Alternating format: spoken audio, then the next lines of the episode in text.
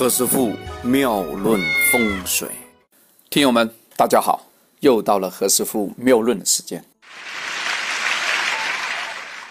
前几天呢，我们将那个生肖的运程和将那个关于车辆的一个号码和手机号码的那个录音放出去之后啊，这个朋友们这个反应非常的不错，很正常哦。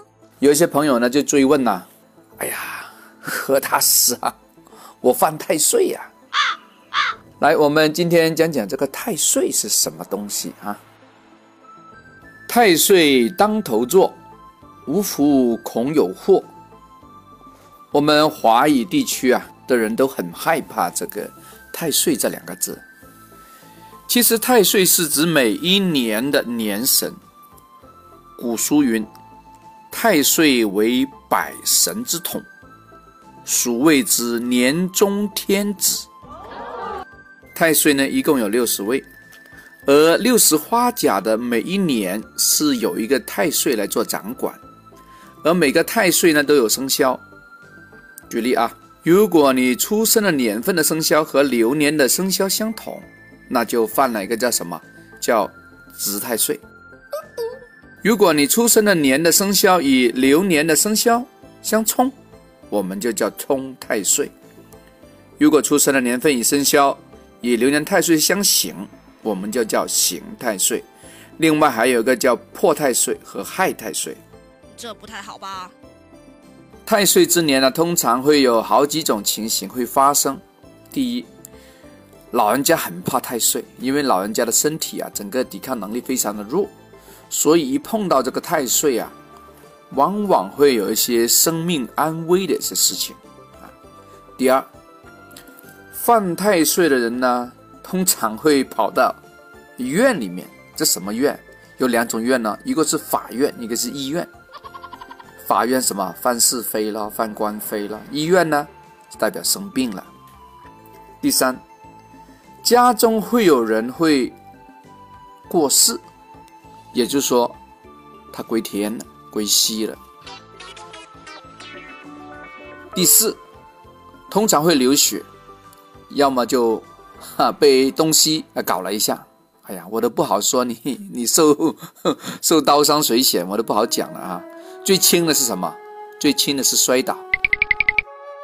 犯太岁的意思呢，是每七年的一个这样一个新陈代谢，那一年真的有非常多的这样一个变动，整个人都会产生一个改变，话说变好了，话说变差了。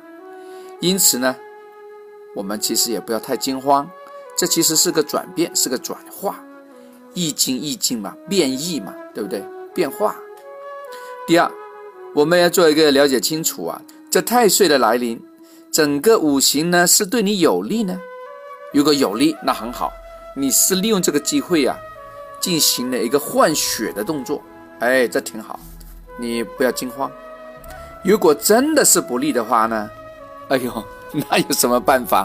那真的是有点心慌慌啊。那你要小心做处理。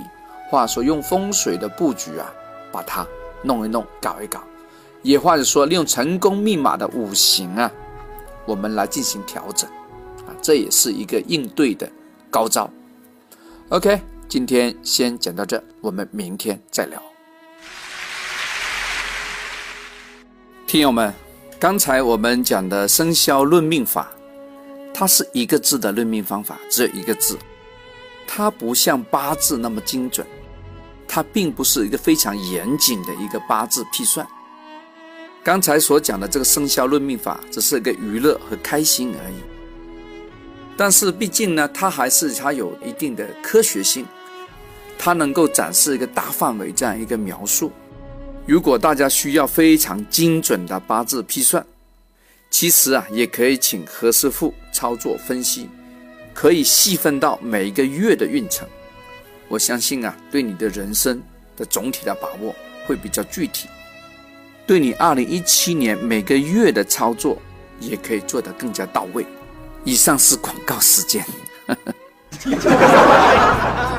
这里是何师傅妙论。每天晚上九点播音，请加一三八二三一零四一零五为微信好友。明星评论生肖运程更加精彩，请听下一篇。